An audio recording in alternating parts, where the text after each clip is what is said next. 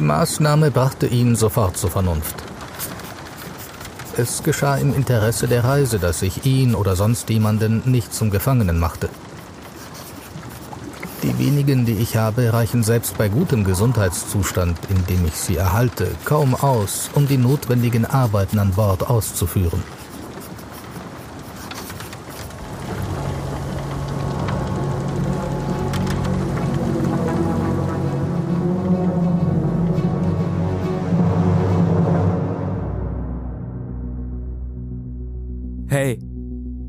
Wieder, Ole und Tore. Willkommen zu Wild und Fremd. Das hier ist die Geschichte von einem ziemlich krassen Abenteuer. Es geht darum, wie ein kleines Schiff im 18. Jahrhundert mitten auf dem Pazifik vom Kurs abkommt. Wie es langsam aber sicher auseinanderbricht. Es geht um furchtbare Zustände und brutale Strafen, um Gehorsam, Unterdrückung und Intrigen und darum, wie es sich anfühlt, bestohlen zu werden. Heute geht es auch das erste Mal um den Tod. Denn das Leben auf dem kleinen Segelschiff wird mit jeder Woche gefährlicher. Das hier ist die wahre Geschichte über die Meuterei auf der Bounty. Folge 2 Diebe auf dem Pazifik. Das ist eine Meuterei! Aber dafür werde ich euch bluten lassen. Damit hat man eigentlich keinen Zweifel daran, dass er ein Amerika war. Das war gewissermaßen skandalös. In Kuleo Quis. Im Himmel ist Frieden.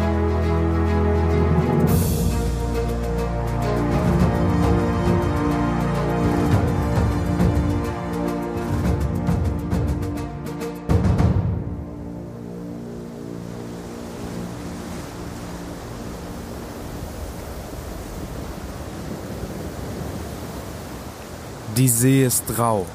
Regenstürme peitschen über die aufgewühlten Wellen hinweg. Der Pazifik zeigt sich von seiner schlecht gelaunten Seite.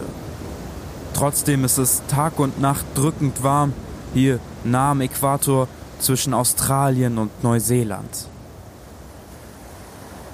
Nachts, wenn der Wind sich legt, steigen große, phosphoreszierende Quallen an die Oberfläche. Das Meer leuchtet dann wie ein großer, wogender Teppich im Wettkampf mit den Sternen, die am bewölkten Himmel hervorblitzen. Durch die tief hängenden Nebelschwaden flügen drei Masten. An ihnen blähen sich schmutzige, weißgraue Segel. Da bricht ein kleines Schiff in die Sonne. Es schaukelt in den Wellen und wirkt fast wie ein Spielzeug. Viel zu klein für das riesige Meer, was sich zu allen Seiten ausstreckt. Das Holz der Bordwände ist stumpf und grau. Tang hängt hinunter und Muscheln haben sich an der Wasserlinie festgesetzt. Man erkennt die unzähligen Flicken auf den Planken. Neun Monate lang hat es Stürmen und Wellen getrotzt. Unter Deck bullert der Kombüsenofen. Es ist heiß und die Luft ist feucht. Leinhosen und Hemden hängen dampfend unter der niedrigen Decke. Die Mannschaft trocknet ihre Kleidung im beißenden Rauch. Die letzten Tage an Deck haben sie pitschnass gemacht. Alle sind erschöpft und die Zweidrittelration des ungenießbaren Schiffszyberg sind das einzige, was dem Hungergefühl im Bauch zumindest etwas entgegensetzen kann. Auch in dieser Zeit spielt Byrne, der halbblinde Geiger, abends zum Tanz auf. Dann versammeln sich die Männer in der tiefstehenden Sonne an Deck. Da ist Thomas Hagen, der dicke, alkoholabhängige Schiffsarzt. Da ist Peter Hayward, gerade 16 Jahre alt, ein junger, ambitionierter Offiziersanwärter. Und Matthew Quintal, der noch tiefe Wunden von der Auspeitschung vor ein paar Monaten auf dem Rücken trägt. Da ist John Fryer, Steuermann und natürlich William Bly, Schiffsführer. Zum Kapitän ist er noch nicht befördert worden. Fryer und er sind formal gleichen Rangs. Etwas abseits steht der Schiffszimmermann William Purcell. Vor ein paar Tagen ist etwas vorgefallen, was das Verhältnis zwischen ihm und der Unteroffiziersriege nachhaltig zerstört hat.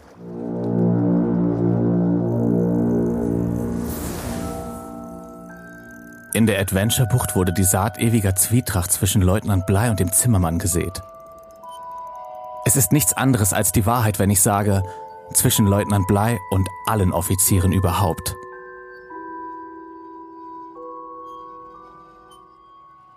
Das schreibt James Morrison. Wahrscheinlich ist er auch an diesem Abend an Deck und lauscht den schiefen Tönen des Geigers. Er hat als Bootsmann Smart auf der Bounty angeheuert und die lange Reise macht ihm langsam zu schaffen. Ein Dreivierteljahr sind sie jetzt schon unterwegs auf diesem furchtbar engen kleinen Schiff, in dessen Bauch schon bald hunderte Pflanzen geladen werden sollen. Es sind Brotfruchtstecklinge, die sie von Tahiti nach Westindien bringen sollen.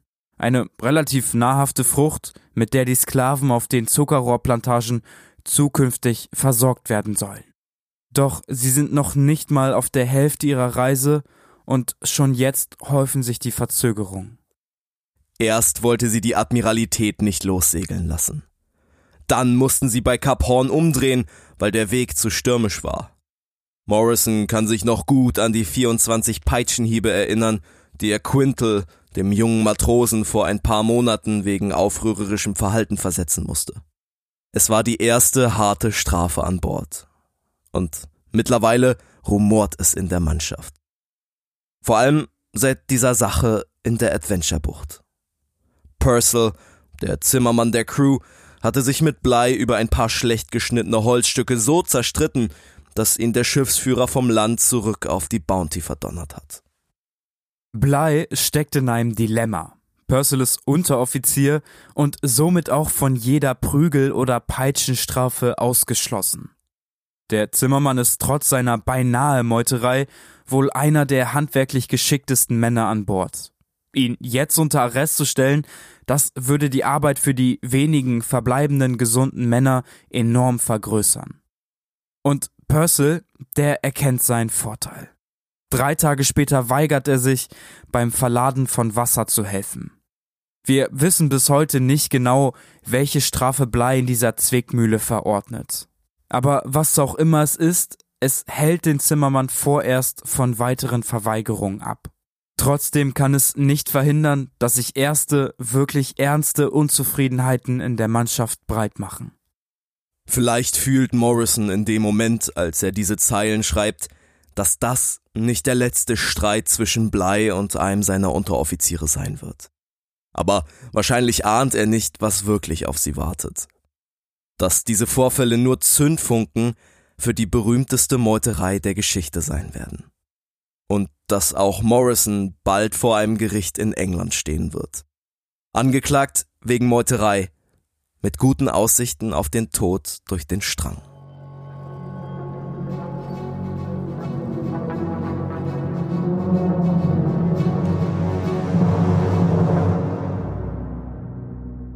Moin, herzlich willkommen zu einer neuen Folge unseres Podcasts Wild und Fremd. Was geht bei euch? Wir sind ein Podcast über historische Expeditionen. Mein Name ist Tore, mir gegenüber sitzt Ole. Ole. wow, wir nehmen was Remote auf kurz und es geht nicht, es ist eine Latenz da. Aber wir haben euch was Wichtiges mitzuteilen. Was sehr wichtig ist. Wenn wir ganz ehrlich sind, wir hatten schon eine perfekte Einleitung. Wir hatten die Folge quasi schon fertig.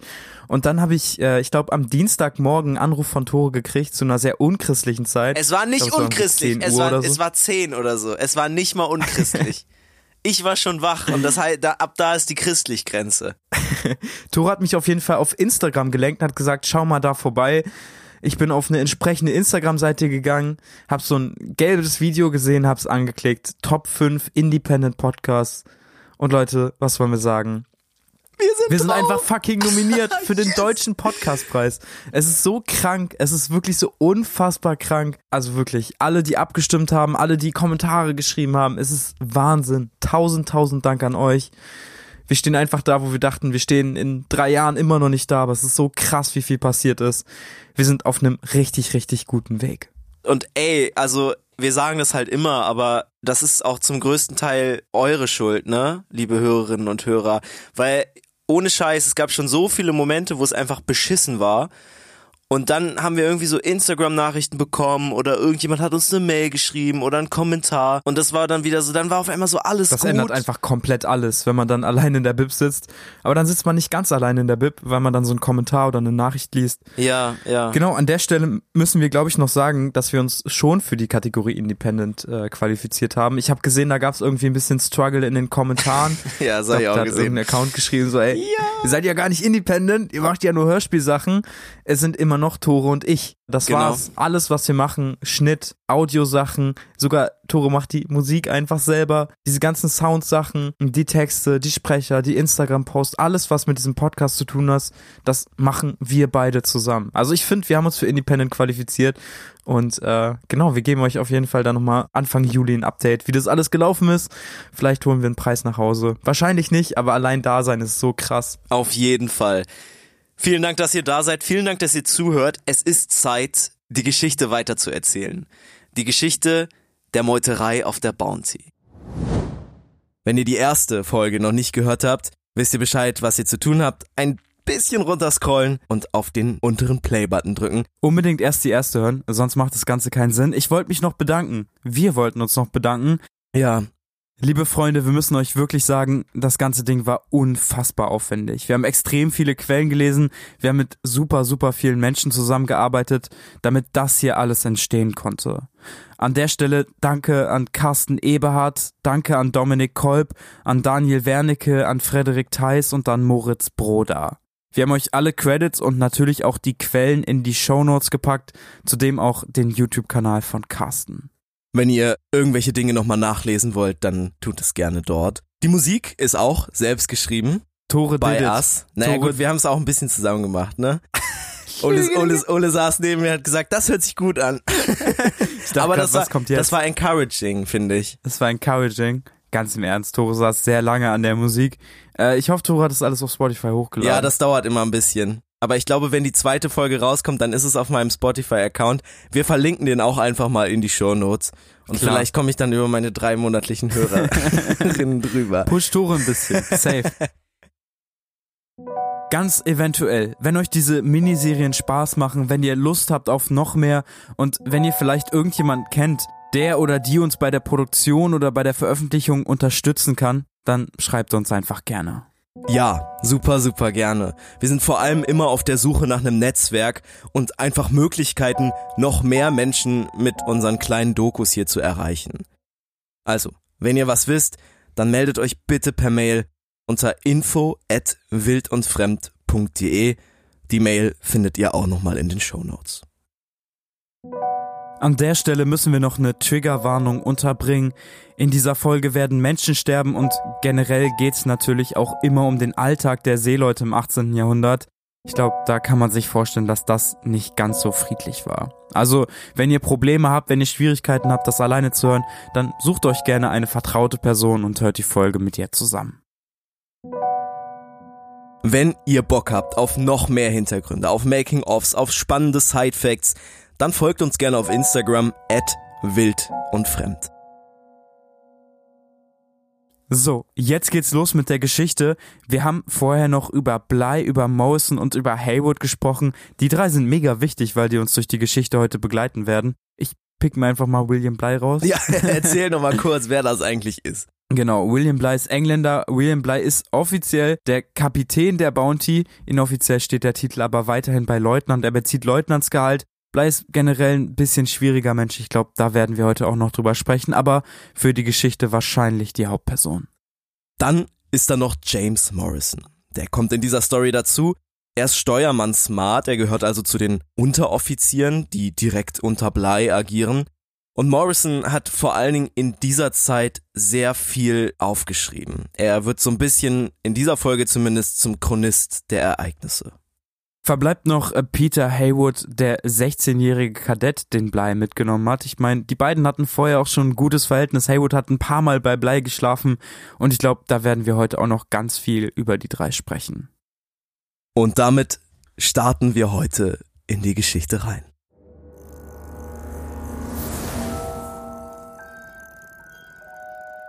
Bly scheint mit diesem ganzen Zimmermannsvorfall erstmal abgeschlossen zu haben. Purcell taucht in seinem kleinen Tagebuch nicht mehr auf.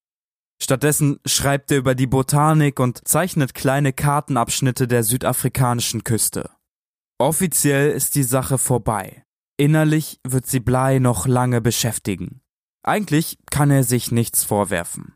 Doch sollte der letzte Satz, den James Morrison in seinen Notizen über die Auseinandersetzung schreibt, wahr sein, dann steckt er in großen Schwierigkeiten. Eine Zwietracht zwischen Blei und seinen Unteroffizieren noch vor der Hälfte der Reise, das wäre unfassbar fatal. Wir haben uns bei der Recherche so ein bisschen gefragt, was machen die Seeleute eigentlich den ganzen Tag? Okay, ich meine, Blei ist klar, der sitzt in seiner Kajüte, streicht über die Pflanzen, schreibt manchmal Tagebuch, aber was macht eigentlich so ein normaler Matrose? Wie viel Freizeit hat der und wie geht's denen eigentlich? Was ist so die Tagesgestaltung an Bord? Dazu haben wir Dr. Frederik Theis befragt. Ihr kennt ihn vielleicht schon aus der ersten Folge, einen Archäologen und Historiker vom Leibniz Institut für maritime Geschichte. Freizeit an Bord ist erwartbar, kann man natürlich sagen, weil es eben diesen Schichtdienst, das Wachsystem gibt. Wir haben die Schiffsglocken, die ja wahrscheinlich im Rhythmus von vier Stunden dann die Wachwechsel ankündigen. Wenig Platz natürlich. Ähm, wir haben äh, eben die Hängematten als ähm, das äh, System des persönlichen Raumes, wenn man das so sagen kann. Und ähm, das ist natürlich ausgesprochen äh, wenig. die werden im Grunde auch immer dann, wenn man sie nicht braucht, mal abgenommen. Sehr, sehr wenig oder im Grunde so gut wie kein Raum für ja, persönliche Entfaltung oder auch nur dazu, sich irgendwo zurückzuziehen. Und da ist noch was. Fryer, der Steuermann, ist wütend. Er, der formal denselben Rang hat wie Bly, will sich nicht mehr herumkommandieren lassen. Bei der Sache mit Purcell stand Fryer noch auf der Seite seines Kommandanten, jetzt aber ist das Verhältnis angespannt. Fryer zweifelt am Können des manchmal cholerischen Bleis. Für ihn ist klar, nur ein simpler Zufall hätte Bly zum Leiter der Expedition gemacht und nicht ihn selbst. Die Tanzabende an Deck wirken jetzt wie aufgezwungen.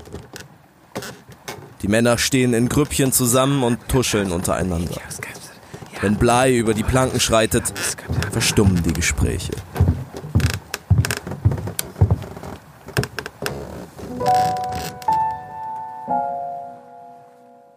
Es ist ein sonniger, ruhiger Morgen, als die Bounty sich von den waldigen Ufern der Adventure Bay entfernt. Das Wasser südlich von Neuseeland ist ruhig und friedlich. Da tauchen braune Felsen im dunstigen Wetter auf. Sie sind auf keiner Karte eingezeichnet, die Männer wären also fast in sie hineingekracht. Als sei es Vorsehung gewesen, hatte Blei kurz vorher einen leicht südlicheren Kurs steuern lassen. Der Nebel lichtet sich und öffnet den Blick auf ein paar kleine, vegetationslose Inseln. Auf den Spitzen der Hügel liegt weißer Schnee. William Bly zeichnet ihre Position auf einer der Schiffskarten ein und nennt sie dort die Bounty-Inseln. Die heißen tatsächlich heute immer noch so. Das kann man googeln. Ich glaube, die haben zwei Bewertungen oder so. yes, wir haben tatsächlich gegoogelt. Es sind genau 22 kleine, unbewohnte Granitinseln. So, keine Ahnung, etwa fünf Kilometer im Durchmesser ungefähr Offiziell zählen die zu Neuseeland, aber viel ist auf diesen Inseln einfach nicht los. Da gibt es ein paar dicke Vögel, die da ab und zu mal landen und wieder starten, aber sonst geht da nichts. Aber ist egal, Bly hat tatsächlich was entdecken können. Finde ich schon nice. Also dafür, dass sie quasi nur einen Spediteur spielen von Tahiti wieder zurück. Yes, und er nennt sie Bounty-Inseln, zeigt irgendwie, dass das Schiff ihm noch ziemlich viel bedeutet, dass er einfach so ein paar Inseln danach Ja, tr trotz der ganzen Scheiße, die passiert ist, so, ne? Er hätte sie ja auch Blei-Inseln nennen können oder Banks-Inseln oder so, aber er nennt sie nach dem Schiff. Schon nice. Die Bounty setzt ihren Weg durch dunkles, wolkiges Wetter und tiefen Nebel fort, immer weiter Richtung Tahiti. In dieser Zeit bilden sich kleine Klicken an Deck. Besonders ein Paar versteht sich immer besser. Fletcher Christian und Peter Hayward, der 16-jährige Offiziersanwärter. Christian ist sowieso schon ziemlich beliebt, wie er mit seinem ausgestreckten Arm eine Flinte balancieren kann oder wie er aus dem Stand in ein hohes Fass hüpfen kann, das feiern alle Matrosen und Unteroffiziere. Sportlich sind viele von ihnen, aber keiner ist so stark wie Fletcher Christian. Und so wird der starke, beliebte Steuermann Smart zu einer Vaterfigur für den jungen Offiziersanwärter. Vielleicht um dieser Grüppchenbildung etwas entgegenzuwirken oder einfach, weil es so Brauch ist, lädt Blei seine Unteroffiziere regelmäßig zu sich zum Essen ein. Die enge Kajüte bietet kaum Platz und so kommt es irgendwann zum Eklat. Während dieser Fahrt hatten Herr Blei und seine Tischgenossen, der Steuermann und der Schiffsarzt, Streit miteinander und trennten sich.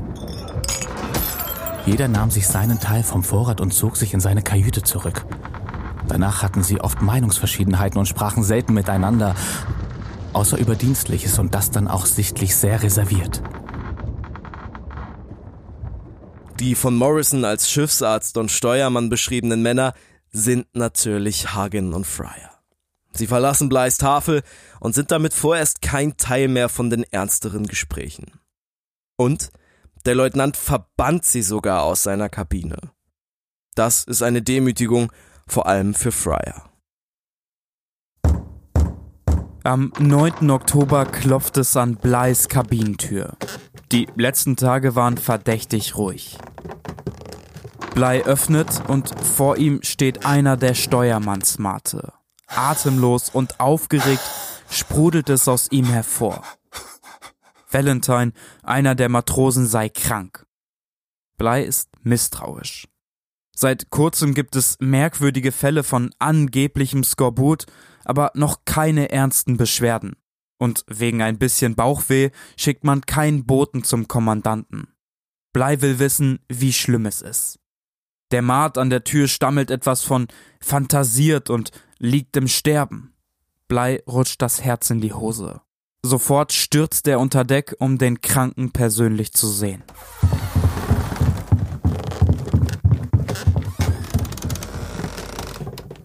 In der provisorischen Krankenstation ist es schummrig.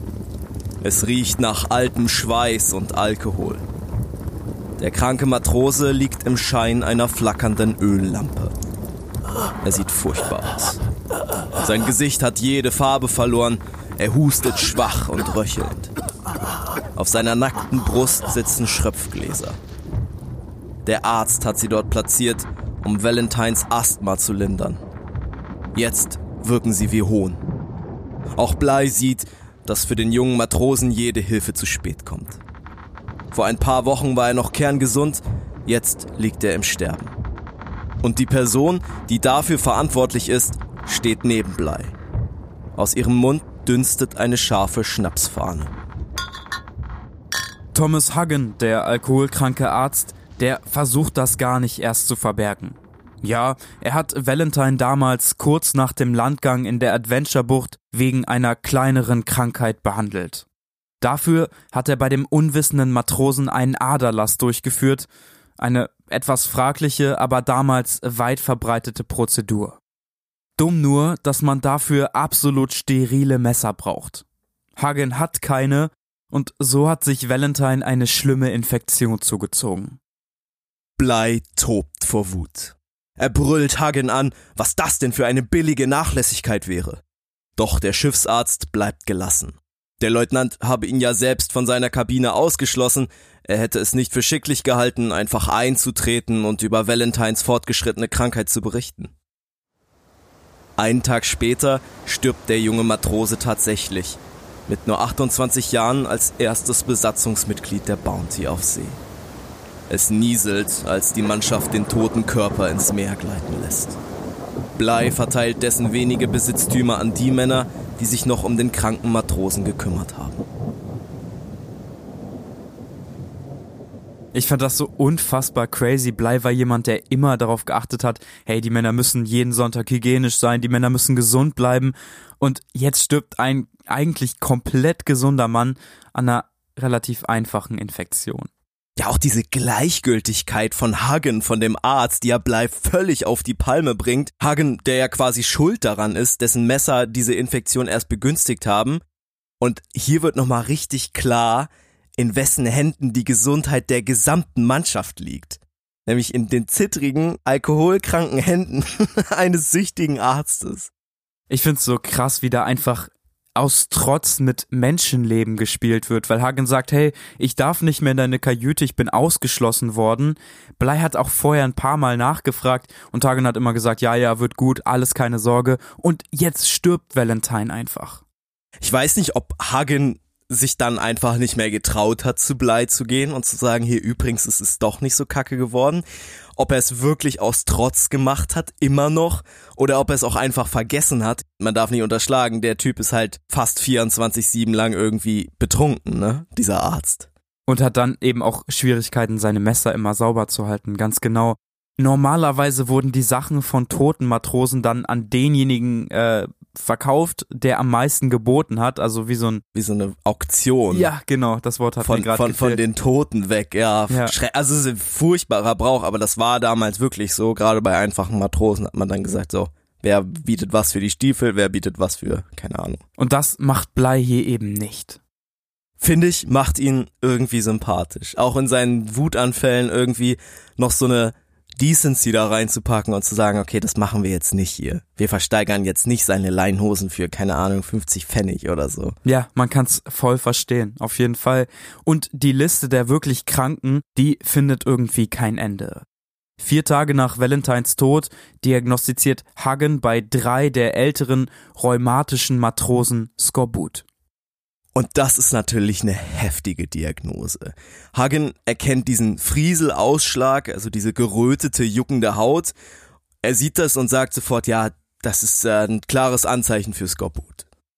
Ich glaube, wir können uns alle vorstellen, wie Blei sich in diesem Moment fühlt. Blei hat vorher ein paar kleinere Bücher geschrieben und in einem hat er geschrieben, Skorbut sei wirklich eine Schande für ein Schiff. Und jetzt hat er diese unfassbare Schande scheinbar auf seinem eigenen Schiff. Krass, was das für ein Stigma war, ne? Damals hat man halt auch gedacht, es liegt viel an der Hygiene und jemand, der unhygienisch sein Schiff führt, holt sich den Skorbut quasi ins Haus. Und das wird diagnostiziert von einem Arzt, der selber krank ist, der trinkt wie ein Loch und anscheinend jetzt schon große Probleme hat, seine Patienten vernünftig zu behandeln. Ich glaube, Blei sieht auch, dass Hagen vielleicht nicht die beste Besetzung ist und so kommt Blei auf den Entschluss, sich einfach selber um diese Problemfälle zu kümmern. Er verabreicht Suppe, Malzextrakt, Senf und Sauerkraut, irgendwie alles, was an Bord ist, was vielleicht irgendwie helfen könnte. Und ich finde, hier merkt man schon, Blei hat unfassbar Panik, dass sich diese Krankheit ausbreitet. Auch Senf. Also, okay, Malzextrakt war damals ein Allheilmittel. Sauerkraut hilft ja auch, da haben wir auch schon mehrmals drüber gesprochen. Aber Senf ist schon eine wilde Kur. Komplett. Blei untersucht die drei Männer auch selber. Er stellt aber nur diesen Frieselausschlag fest, also nur diese gerötete Haut, keine sonstigen Anzeichen von Skorbut, kein schwarzes Zahnfleisch, keine schwindenden Muskeln, kein hohes Fieber. Irgendwie passt das nicht so richtig zusammen. In Blei wächst jetzt logischerweise ein erster Verdacht, dass Hagen ihn absichtlich die ganze Zeit belogen hat. Vielleicht ist der Schiffsarzt immer noch sauer, dass er und Fryer nach dem Wortgefecht aus seiner Kabine verbannt wurden. Doch sicher sein kann er sich nicht. Und Blei ist kein Arzt. Viel weiß er nicht über Diagnosen und Symptome. So festgefahren die Situation auch ist, Blei kann Hagen nicht bestrafen. Er braucht den Arzt. Ein paar Tage später trudelt ein Brief bei ihm ein. Es ist Hagens Bericht, wer in dieser Woche aus welchen Gründen krank ist. Klar, die Liste der Männer mit rheumatischen Beschwerden und das Skorbut ist immer noch lang, doch ein neuer Name ist aufgetaucht. Thomas Hagen, Schiffsarzt, Lähmungserscheinungen. Der Arzt hat sich also selber auf die Liste gesetzt. Es ist der gleiche Tag, etwa gegen Mittag. Ein paar der Matrosen sehen einen Mann aus seiner Kabine torkeln und die Kombüse laufen und mit einer vollen Schnapsflasche zurückkehren. Sie sehen ihn nur von hinten, aber er ist auffällig dick. Das muss Hagen sein. Der Mann, der sich vorher noch dank angeblichen Lähmungsbeschwerden von jeglicher Arbeit befreit hat. Blei tobt ein zweites Mal. Er befiehlt ein paar seiner Männer, die ganze Kajüte des Arztes zu durchsuchen und jedes bisschen Alkohol daraus zu entfernen. Am nächsten Tag erscheint Hagen zitternd, aber nüchtern an Deck. Reumütig kommt er Bleis Befehl nach, die Männer auf Geschlechtskrankheiten zu untersuchen. Zur Freude der Mannschaft findet er keine. Alle sind gesund. Die Untersuchung zeigt den Männern, dass es jetzt nicht mehr weit bis nach Tahiti sein kann. Solche Untersuchungen wurden eben häufig vor Landgängen gemacht, weil viele Insulanerinnen und Insulaner mit Syphilis oder Gonorrhoe infiziert sind. Beides Geschlechtskrankheiten. Wer die Krankheiten damals auf die Insel gebracht hat, das ist nicht ganz klar.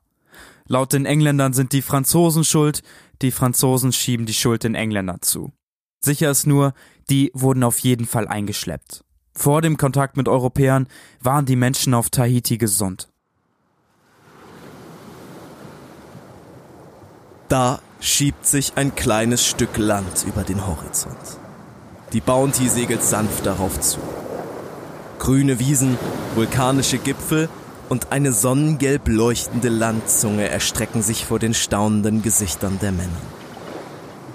Vor ihnen liegt die Matavai-Bucht, das erste Anzeichen für tahitianischen Boden. Sie sind fast am Ziel. In der Ferne sehen sie die Umrisse von schmalen Kanus und braun gebrannten starken Oberkörpern. Sie paddeln neugierig auf das kleine Schiff zu. Die Tahitianer bekommen selten Besuch und als Blei ihnen zuruft, ihr Schiff käme aus England, klettern die Insulaner auf die Bounty. Innerhalb von wenigen Minuten ist das Schiff voll von fremden, großgewachsenen Tahitianern. Die erkennen auch direkt ein paar Menschen wieder. Bly, Packover, Nelson und ein paar andere werden besonders freundlich begrüßt, denn die waren schon mal hier. Für alle anderen sind die seltsamen Menschen und die paradiesische Natur ein Spektakel.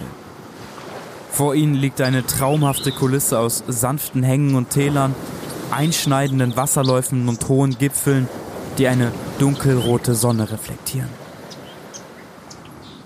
Nicht nur die Natur ist völlig anders als auf den britischen Inseln, sondern auch die Menschen.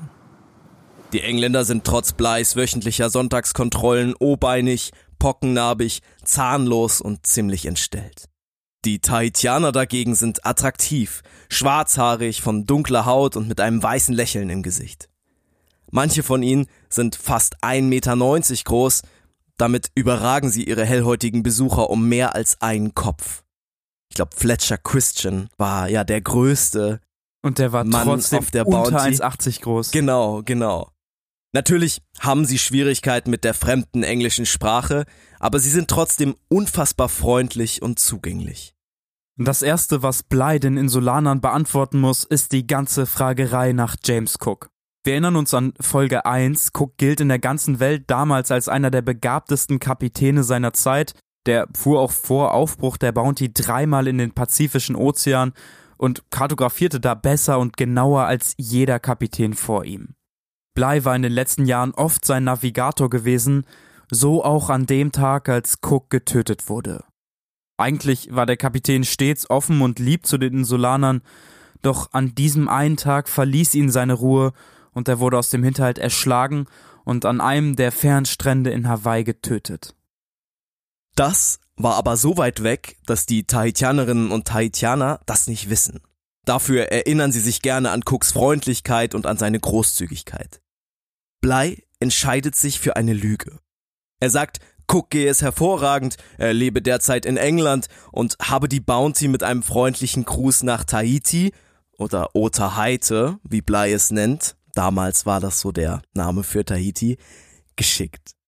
Und er sagt auch, ja, Cook besucht euch auch bald wieder, der kommt bald wieder. Wir wissen nicht genau, ob die Tahitianerinnen und Tahitianer ihm glauben. Vielleicht erinnern sie sich auch an einen Tag vor ein paar Monaten zurück. Dort hatte hier auch ein englisches Schiff angelegt. Die haben den Leuten auf der Insel aber gesagt, dass Cook gestorben ist. Bly dementiert das, wahrscheinlich um die gute Laune aufrechtzuerhalten. Wir wissen nicht, was die Tahitianerinnen und Tahitianer wirklich wussten, aber ich glaube, das hätte ihrer Gastfreundschaft keinen Abbruch getan. Diese beiden Orte sind gewiss das Paradies auf Erden. Könnte das Glück aus der Lage und der Annehmlichkeit entspringen, dann findet man es hier in höchster Vollendung. Ich habe viele Gegenden der Welt gesehen, doch Otaheite ist allen vorzuziehen. Gleich am zweiten Tag besucht Leutnant Bly Tainer den Häuptling des kleinen Dorfes in der Bucht und seine Frau Idia. Für Bly zählt die Mission. Er erklärt so gut es geht, was die Engländer brauchen. Kleine Brotfrüchte, die sie in ihre mitgebrachten Töpfe pflanzen und dann verladen wollen. Im Gegenzug bekämen die Einwohner viele Geschenke wie Werkzeuge, Scheren, Pfeilen, Äxte, Spiegel, alles Dinge, die die Bounty bis hierhin mitgenommen hat. Und Nägel, also Eisenwaren. Yes, das, das war Gut, was richtig alle, beliebt. alle ja. auf Tahiti brauchen. Safe. Das hört sich wie ein ziemlich wilder Deal an, doch hier passt alles perfekt. Tainer freut sich über die Geschenke und Brotfrüchte haben sie hier sowieso genug. Der Handel steht. Bly befiehlt seinen Männern, kleine Tausch- und Pflanzstationen an Land einzurichten. Die Bounty konnte damals Kap Horn ja nicht überwinden, sie erreichen Tahiti also erst kurz vor Beginn des Novembers, dem Start der jährlichen Regenzeit. Die Stürme hier im Winter sind selbst für hartgesottene Seemänner kaum bezwingbar. Bis April werden sie also hier bleiben müssen. Ganze fünf Monate. Am 2. November schickt Bly die erste kleine Gruppe vom Schiff an Land. Peckover, Haywood, Nelson, Brown und vier Matrosen, alle unter dem Befehl von Fletcher Christian. Auch wieder so ein Vertrauensbeweis an Fletcher Christian. Ne? Komplett. Ey, ich habe irgendwie auch das Gefühl, es passiert viel Scheiße gerade. Der Arzt, dann das, die Sache mit dem Zimmermann, alles Mögliche. Aber Fletcher Christian scheint irgendwie mit der Einzige zu sein, dem Bly noch voll vertraut. Ja, aber auch 100 Prozent. 100 Prozent. Ja, Das ja. ist Wahnsinn. Diese kleine Gruppe wird losgeschickt, um an Land ein kleines Lager zu errichten, dort die ertauschten Brotpflanzen zwischenzulagern und die dann im Anschluss in die Töpfe und an Deck zu bringen. Das ist eine ziemlich entspannte Aufgabe. Die haben ja erstmal Zeit, die Brotpflanzen da wachsen zu lassen. Und sie dürfen in ihrem Lager schlafen. Sie müssen nicht wie alle anderen Männer bei Anbruch des Abends zurück an Bord. Doch als ob Bly ahnt, dass fünf Monate in fast vollkommener Freiheit die Disziplin auf ein Minimum verschwinden lassen wird, stellt er sechs eiserne Regeln auf. Erstens. Niemand darf andeuten, dass Captain Cook von Hawaiianern getötet wurde oder dass er tot ist. Zweitens. Niemand darf davon sprechen, dass wir in der Absicht gekommen sind, die Brotfruchtpflanze zu holen. Drittens. Jeder Mann soll darauf bedacht sein, das Wohlwollen und die Achtung der Ureinwohner zu gewinnen. Viertens. Jeder Diensthabende hat darauf zu achten, dass keine Waffen oder Utensilien jeglicher Art gestohlen werden. Fünftens. Niemand darf einen Teil der königlichen Vorräte veruntreuen. Sechstens. Für die Regelung des Tauschhandels mit den Eingeborenen wird eine geeignete Person ernannt werden. Und kein Offizier oder Seemann oder sonst jemand darf Nahrungsmittel jeglicher Art oder Kuriositäten erwerben.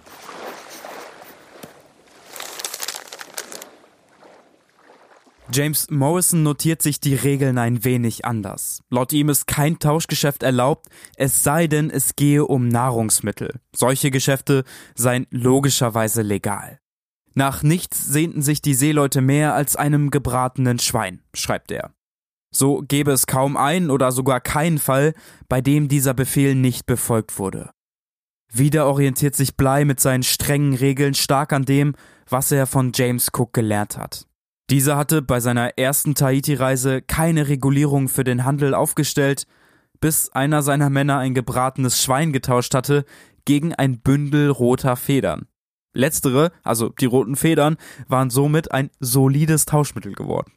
Ja, das wurde dann zur Währung, irgendwie so ein bisschen, vor allen Dingen für gebratenes Schwein. Und das will Blei möglichst verhindern, deswegen achtet er besonders auf die Einhaltung dieser Regeln. Alles, was an Nahrung und Proviant den Weg an Bord findet, steckt er in einen allgemeinen Vorratstopf.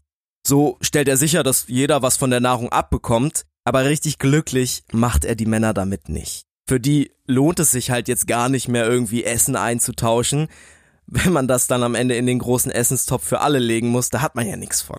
Ja, safe. Stell dir mal vor, du gehst an Land, tauschst da irgendwie drei Deine, Schweine deine ein schönen und so. roten Federn. Du freust dich so unnormal und dann kommt Blei, nimmt dir die Schweine an Bord ab und steckt die in einen allgemeinen Vorrat und am Ende bekommst du so ein Ministück von einem Schwein. Ja, richtig kacke. Und was auch noch kacke ist, ist, dass die Krankenliste wieder länger wird. Die war ja, seit die Männer in Tahiti angekommen sind, ziemlich leer. Das Skorbut hat sich da doch irgendwie auf einmal sehr spontan verflüchtigt. Aber dann schlägt sich Charles Norman, der Zimmermann Smart, der Kollege von Purcell, Nagel ins Knie. Aua. Aua, habe ich mir so auch gedacht. wehtun. Ich habe es mir vorgestellt und dann habe ich es ganz schnell aus meinem Kopf verbannt. und vier Männer der Bounty leiden an Geschlechtskrankheiten. Das, was Bly vorher noch kontrolliert hat, bricht jetzt langsam über die Crew zusammen. Ich glaube, Blei war relativ klar. Ey, also wenn er die jetzt hier nach Tahiti schickt, dann werden die irgendwie miteinander schlafen und die Geschlechtskrankheiten können sich weiter ausbreiten. Aber dass es so früh schon vier Männer getroffen hat, richtig, schon richtig hart. übel, ja. Hübsch, sanft in ihren Manieren und Gesprächen, von großer Sensibilität. Und sie hatten genügend Zartgefühl, dass man sie bewundern und lieben muss. Doch ihre Münder sind nicht frei von dem Unrat und sie haben etliche weitere ungewöhnliche Wege, ihre tierischen Neigungen zu befriedigen. Das schreibt Blei dazu. Eine Handvoll Nägel lässt sich auf der Insel eintauschen gegen eine ganze Nacht mit einer Tahitianerin.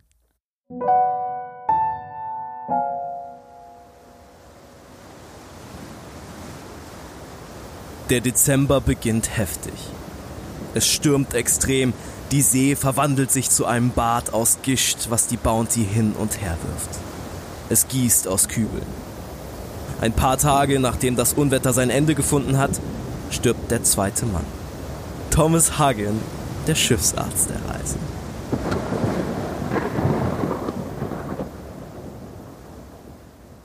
Na, an was könnte der wohl gestorben sein? Was könnte passiert Genau. sein? Gebt jetzt eure Schätzung ab. Hat ja ein primäres Merkmal. Der, also er ist, er ist ein bisschen korpulent, aber das spielt hier keine Rolle. Er erliegt seinem Alkoholkonsum. Während des Tahiti-Aufenthalts ist er irgendwo wieder an Schnaps gekommen. Dieser Schnaps tötet ihn jetzt. Für die anderen ist es irgendwie kein Wunder. Die haben schon mit seinem schnellen Ableben gerechnet. Wir erinnern uns vielleicht an die erste Folge, wo der Schiffsarzt Gehilfe vor der Reise noch an seine Verwandten geschrieben hat, ey, ich glaube, ich werde während der Reise befördert, weil mein Chef stirbt. Er hat absolut recht gehabt. Er hat absolut recht gehabt. Und ich glaube, so richtig trauert ihm die Mannschaft auch nicht hinterher, weil das war auch kein angenehmer Zeitgenosse. Sie begraben ihn trotzdem anständig, östlich von Kap Venus, nicht weit vom offenen Meer entfernt.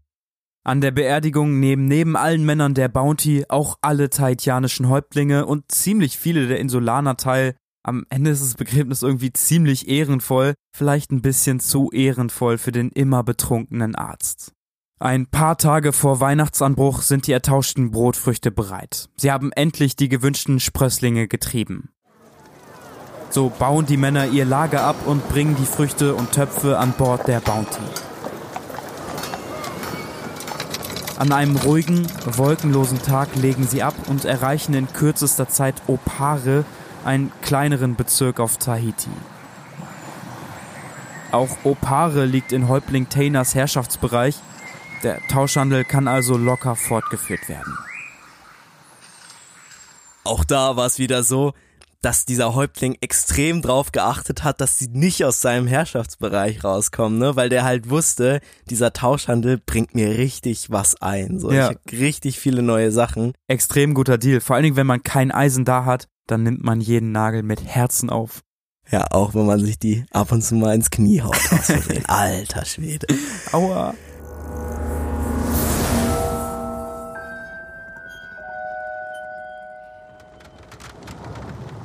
Es ist der 5. Januar 1789 um 4 Uhr morgens.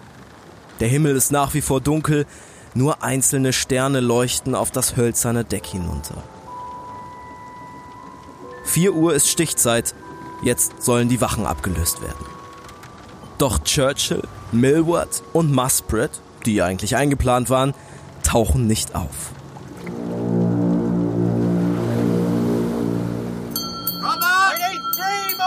Sofort wird die Bounty durchsucht.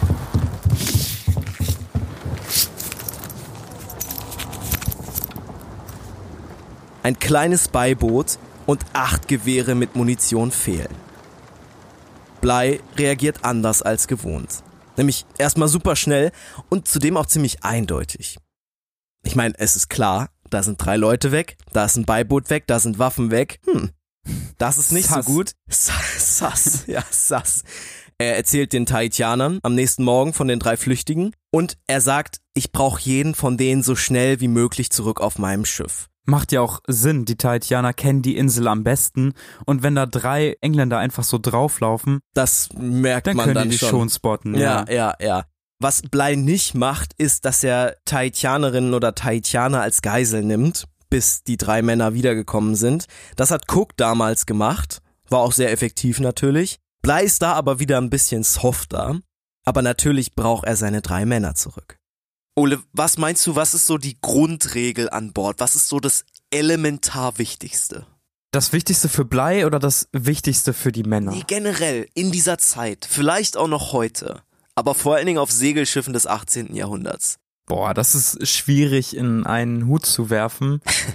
Ich glaube, dass äh, Motivation und gute Laune ziemlich wichtig sind, weil die viel darüber entscheiden, wie weit du als Reisender kommst. Und ey, vielleicht geht's dir gerade nicht so gut und du steuerst irgendwie quer auf die Arktis zu, aber wenn du motiviert bist und wenn du gute Laune hast, dann fühlt sich das irgendwie mal ein bisschen anders an. Oh, das ist ein guter Take. Das ist ein guter Take. Ich wollte ich wollt mich gerade drüber lustig machen und sagen, so, ja, du bist ja wie Blei, der will, dass alles cool und, und schön ist. Aber du hast Ja, recht, ja, ja. gerade bei so Arktis-Expeditionen. Dr. Frederik Theis, der Archäologe und Historiker vom Leibniz-Institut für maritime Geschichte, hat uns erklärt, was damals die wichtigste Regel an Bord war. dass es natürlich im Kern ein gewisses Level an Disziplin braucht, unabhängig von der Persönlichkeit des, ähm, des Schiffsführers, des Lieutenants, des Kapitäns, in der Lage sein, die Mannschaft diszipliniert zu halten, weil sonst ähm, solche Missionen äh, definitiv eben nicht funktionieren würden. Und das ist etwas, was im Grunde generell für die, für die Seefahrt äh, zutrifft, ähm, auch in jüngeren Zeiten, selbst in der Gegenwart. Ähm, es gibt irgendwo einen, Kern an Autorität natürlich des Kapitäns, weil es ähm, selbst in der, in der heutigen Handelsschifffahrt ähm, ähm, das eben anders nicht ähm, funktionieren würde. Aber es ist eben auch wieder etwas, was dann schwierig wird, wenn man es anders sieht. Ne? Also dann in diesen, in diesen begrenzten Raum äh, zurückzukehren, im Wissen, dass jetzt wieder eine Seereise von vielleicht sieben, acht Monaten ansteht, das ist natürlich auch recht ähm, unerfreulich.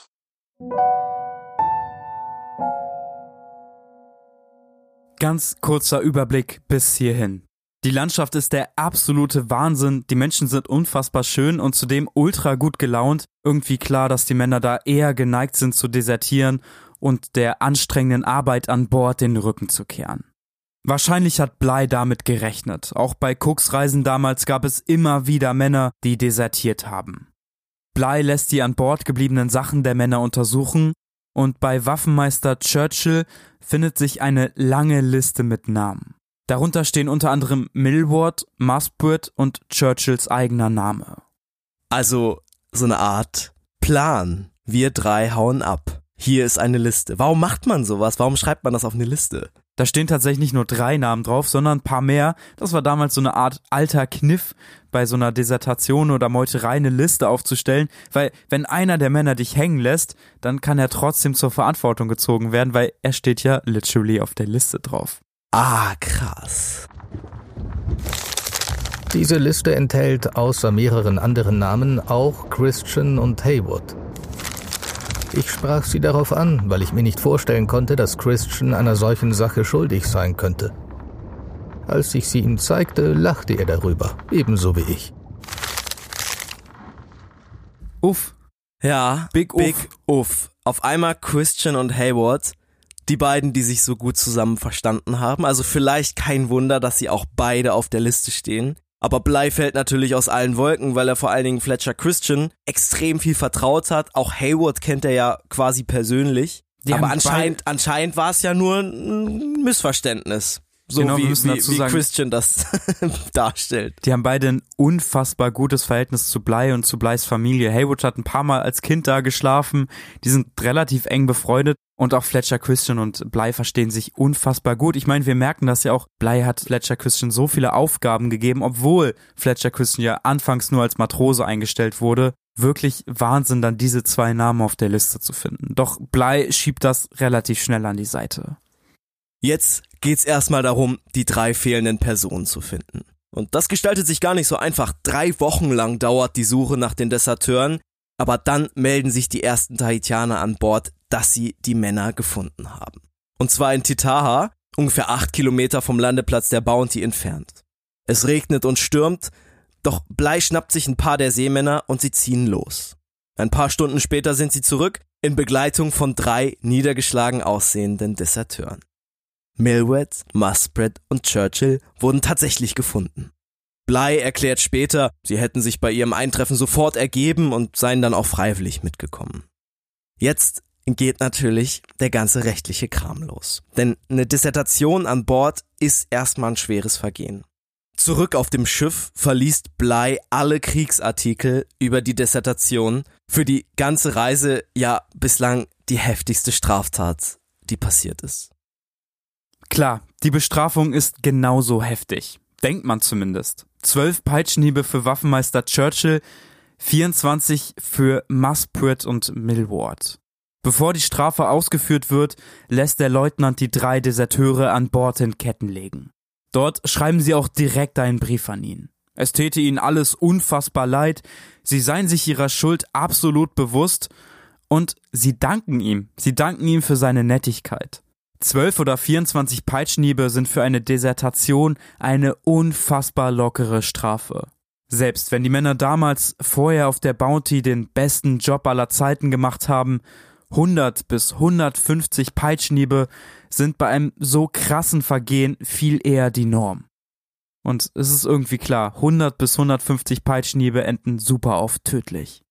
Das Krasse ist, bei so einer Dissertation werden nicht nur die Leute bestraft, die dissertieren, sondern auch die wachhabenden Offiziere oder Unteroffiziere, bei denen das durch die Lappen gegangen ist. In dem Fall ist es der Kadett Thomas Hayward. Nicht zu verwechseln mit Peter Hayward. Wolltest das wollte ich gerade einwerfen. Grad einwerfen. Das ist ja, in der Recherche so oft passiert, dass Hayward. ich Hayward und Hayward einfach zusammengepackt habe und dann so, hä, das macht ja gar kein, wieso ist der es, jetzt da? Genau, es sind, es sind beides Kadetten, das ist aber jetzt ein anderer Kadett.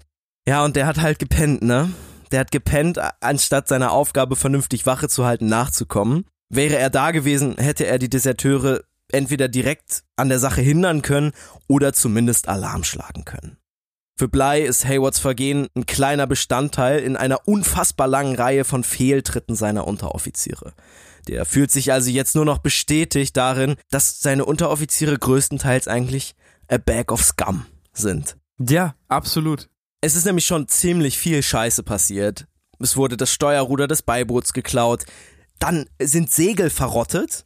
Ich, ich, kann mich noch an die Szene erinnern, die gehen unter Deck, holen diese neuen, also in Anführungszeichen neuen Segel raus und erkennen so, die sind einfach komplett verschimmelt. Ja, ja. Und das ist halt Job der Unteroffiziere, darauf zu achten.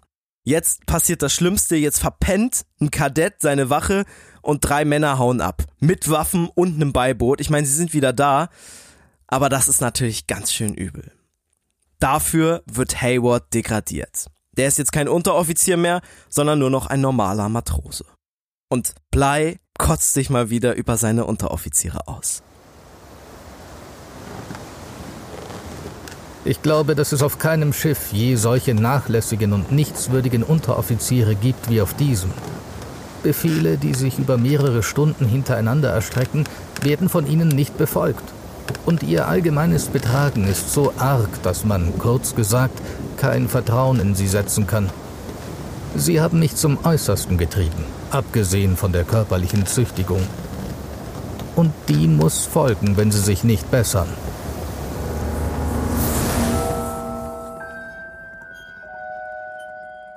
Zu Beginn des Februars bereiten sich die Männer der Bounty auf ihre Abreise vor.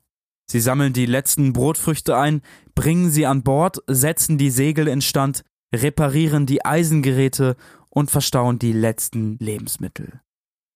Und jetzt muss man sich vorstellen, dieses große Schiff, oder zumindest im Vergleich zu, zu den kleinen Kanus der Tahitianerinnen und Tahitianer, große Schiff, legt jetzt langsam ab, kappt langsam seine Seile. Was würdest du machen? Wärst du Tahitianer und du siehst ein dickes englisches Schiff, verlässt jetzt unsere Ja, Insel? jetzt, jetzt ist die letzte Gelegenheit, sich noch ein paar gute Sachen zu snacken und das passiert natürlich. Also es wird jetzt mehr geklaut, weil die Abfahrt kurz bevorsteht.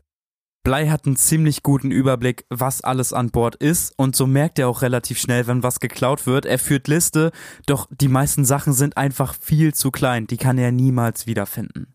Was ich krass fand und auch wieder mega sympathisch ist, dass Blei da nicht die Einwohnerinnen und Einwohner von Tahiti für verurteilt, sondern er sagt sogar, ich glaube, wenn wir an der Themse liegen würden in London, dann würden uns noch viel mehr Sachen geklaut werden. Das fand ich irgendwie so, So krass, aber coole es Erkenntnis. so krass war irgendwie. Ja, ja, ja. Also so ein Sieb, dieses Schiff, dass er immer so irgendwo wird denn hier Nägel sind weg, hier sind Ja, Waffen weg, ja. hier ist ein Seitenruder weg. Diggi, das ist schon Ja, wichtig. Was willst du damit machen? Also, Ich frage mich auch, wofür die die ganzen Sachen benutzt haben einfach. vielleicht auch Souvenire? So kannst du dein groß... Stell dir mal vor, du siehst so ein Schiff und nimmst einfach so ein Seitenruder als Souvenir. Hier hängst du dir über die Tür, genau. Ah, die sind vielleicht gar nicht mehr zu Hause angekommen, weil dieses Seitenruder hier hängt. Insgesamt ist es einfach eine unfassbar wilde Situation. Die Männer arbeiten jetzt so die letzten Arbeiten auf dem Schiff und schauen immer wieder auf die Insel hinter ihnen. Rauschende grüne Palmen, lange weiße Strände, sie lassen hier so unfassbar viel zurück. Und sie lassen ja nicht nur diese wunderschöne Natur zurück, sondern auch die Tahitianerinnen und Tahitianer. Und darunter sind mittlerweile viele Freunde, auch Geliebte und teilweise sogar ungeborene Kinder. Wir dürfen nicht vergessen, fast jeder der Seemänner hatte sicherlich Geschlechtsverkehr und da ist einiges entstanden und auch viel an Zuneigung und Liebe. Für William Bly selber spielt das alles keine große Rolle. Er hat 1015 Brotfrüchte gesammelt und muss jetzt also nur noch 20.000 Kilometer nach England zurück, dann hat er endlich seine Mission erfüllt. Es ist früher Nachmittag am 5. April 1789. Bly lässt nochmal alle an Deck antreten. Gemeinsam schauen sie auf die Brandung des wunderschönen Tahitis, winken einer Gruppe von versammelten Insulanern am Strand zu und bringen ein dreifaches Hoch auf die Insel auf. Dann wendet sich das Schiff ab, dreht und macht sich auf einen langen und beschwerlichen Rückweg nach England. Viele der Männer schauen noch lange zurück und sehen die letzten grünen Gipfel. Ein paar Stunden später sind sie in der aufkeimenden Dunkelheit verschwunden. Eine Woche schippern sie durch die See, dann trifft die Mannschaft wieder auf eine kleine Insel. Nomuka heißt die. Relativ klein, so etwa 16 Kilometer breit und wirklich schön. Bedeckt von einem weißen Strand, eingesäumt mit grün blühenden Bäumen. Klar, sie wollen hier Vorräte auffüllen, kleinere Stellen am Schiff ausbessern und dann gut gestärkt in ein paar Tagen weiterfahren. Für Blei selbst hat der Inselbesuch aber noch andere, irgendwie ziemlich nostalgische Gründe. Er war schon einmal hier, zwölf Jahre zuvor, damals mit James Cook. Er erinnert sich noch gut an die Freundlichkeit und Offenheit der Insulaner. Gerne würde er sie hier wiedersehen. Doch es kommt anders. Als das Schiff nah genug an die Insel gefahren ist, sehen die Engländer die Inselbewohner das erste Mal richtig.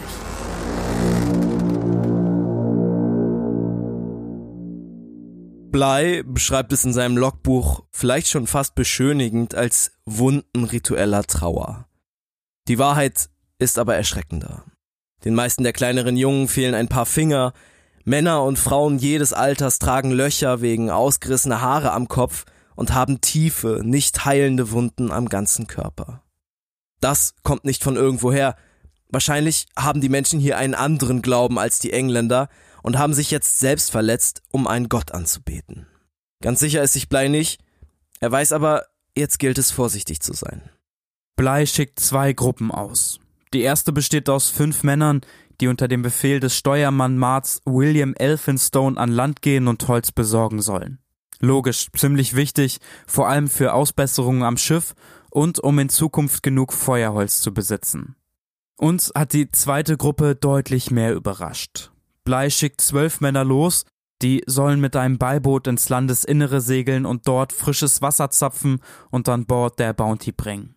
Der Anführer der Gruppe ist wieder mal Fletcher Christian.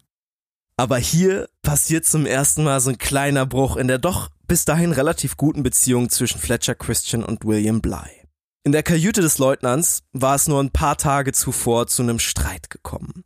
Fryer beobachtet den Wortwechsel der beiden und notiert, was Christian gesagt hat. Dieser hätte keine Freude mehr an der Erfüllung seiner Pflichten. Christian sagt später, Bly würde ihm seit Wochen das Leben zur Hölle machen.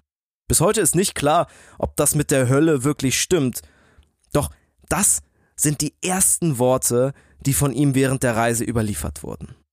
Warum sollte Blei einen Mann losschicken, der mit seinem Führungsstil überhaupt nicht klarkommt? Wenn das wirklich stimmt, was Fryer sich da notiert hat, dann klingt das irgendwie nach keiner guten Entscheidung. Blei übergibt den Männern im Boot Waffen und ordnet strenge Befehle an. Die Suche nach Wasser ist das Wichtigste und ihre einzige Aufgabe, Niemand darf sich jetzt mit den Ureinwohnern connecten. Doch schon wenige Minuten nach Aufbruch zeigt sich das Gegenteil. Die Insulaner umringen die Gruppe im Boot schnell, lenken sie ab und stehlen ziemlich fix. Sie können eine Axt und ein Breitbeil mitnehmen. Christian kehrt zurück, doch bleist wieder einmal fuchsteufelswild. Morrison notiert dazu Herr Blei beschimpfte Herrn Christian als einen feigen Schuft und fragte ihn, ob er sich vor einem Haufen nackter Wilder fürchte, wo er doch selbst Waffen hatte. Worauf Herr Christian antwortete, die Waffen nützen nichts, solange eure Befehle verhindern, dass sie benutzt werden. Ich find's krass, wie Morrison so mittlerweile zum Chronist dieser Streits wird und das auch ziemlich wörtlicher wiedergibt, was da passiert. Ich glaube, wir können schon spoilern, dass Morrison mit Abstand einer der schlausten Männer an Bord war und wahrscheinlich ein ziemlich gutes Gespür davon hat, einfach das Wichtigste einzufangen. Und vielleicht ahnt er jetzt schon, dass es noch viel schlimmer kommen könnte. Im Prinzip hat Christian in dieser Situation aber recht. Bly hat ja befohlen, die Waffen im Notfall zu benutzen, aber eben nur im Boot. An Land sind die Waffen verboten. Der Leutnant beordert die Gruppe zurück und erklärt ihnen die Befehle nochmal. So ein bisschen wie so zu kleinen Kindern, ne? Komplett. Ja. Nach einer Nacht an Deck schickt Blei die gleiche Gruppe ein zweites Mal ins Landesinnere.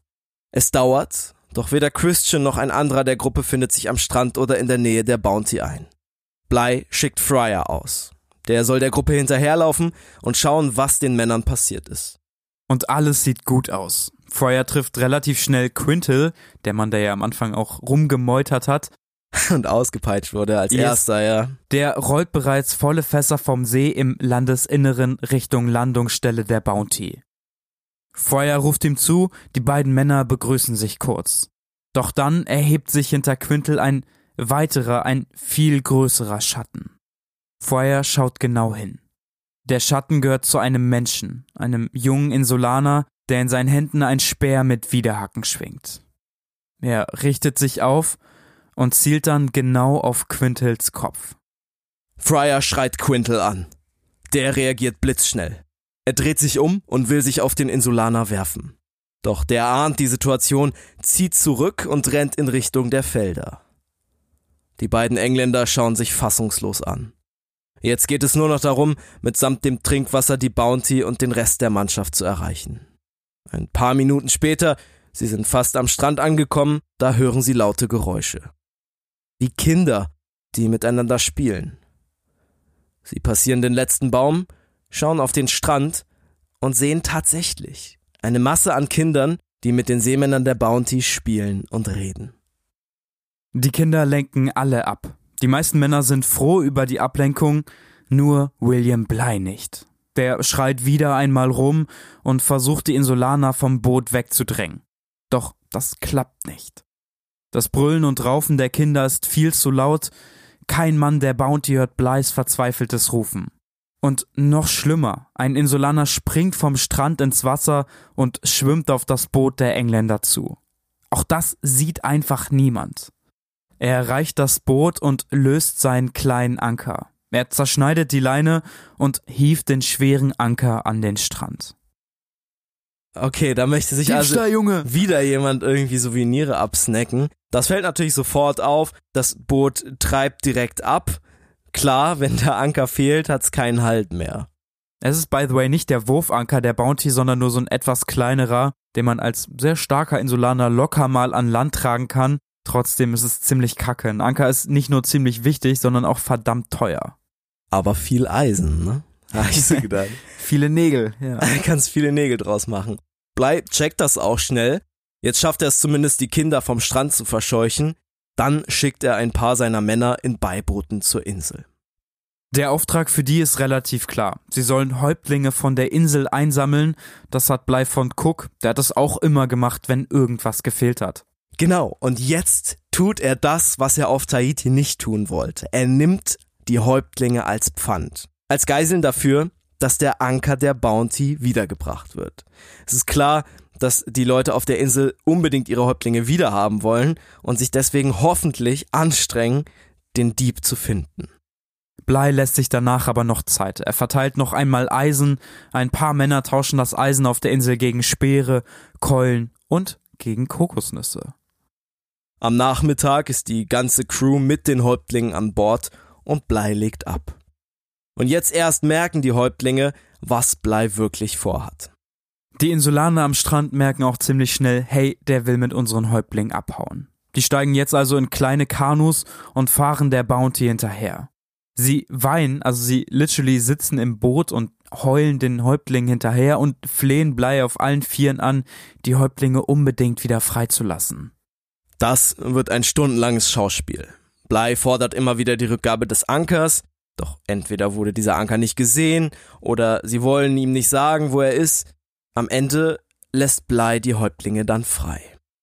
Wir können hier Fazit ziehen tatsächlich. Und wir können sagen, hey, die englische Mannschaft hat an diesem einen Tag überhaupt nichts gewonnen. Sie haben nur ihren kleinen Anker verloren.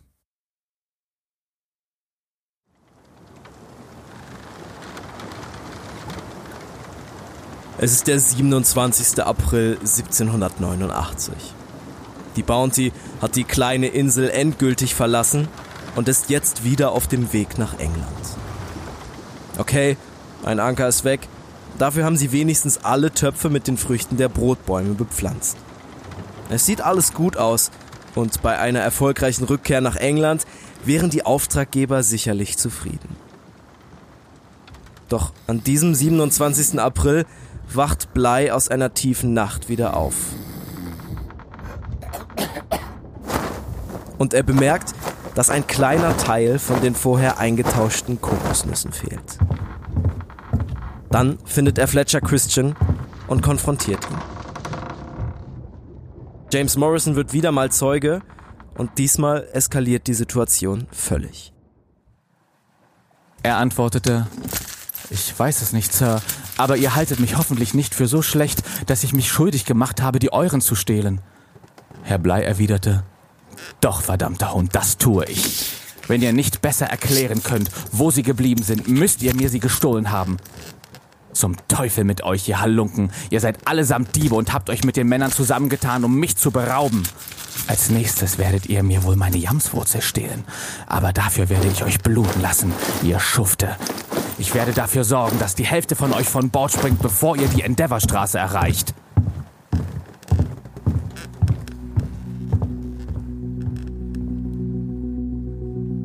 Halunken, Schufte, Diebe.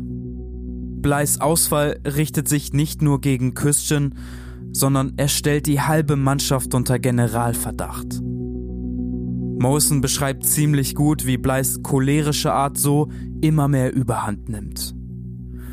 Und die Männer sind dir schutzlos ausgeliefert. Wie lange wird es dauern, bis er seine Drohung wahrmachen wird? Jeder hat Angst vor den schrecklichen Schmerzen, die so eine Auspeitschung nach sich ziehen wird.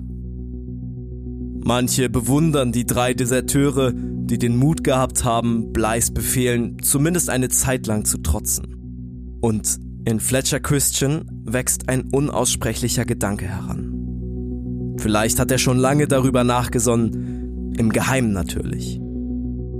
Doch in diesen Tagen nimmt der Plan langsam Form an. Fletcher Christian will nicht zurück nach England. Und William Bly soll sterben.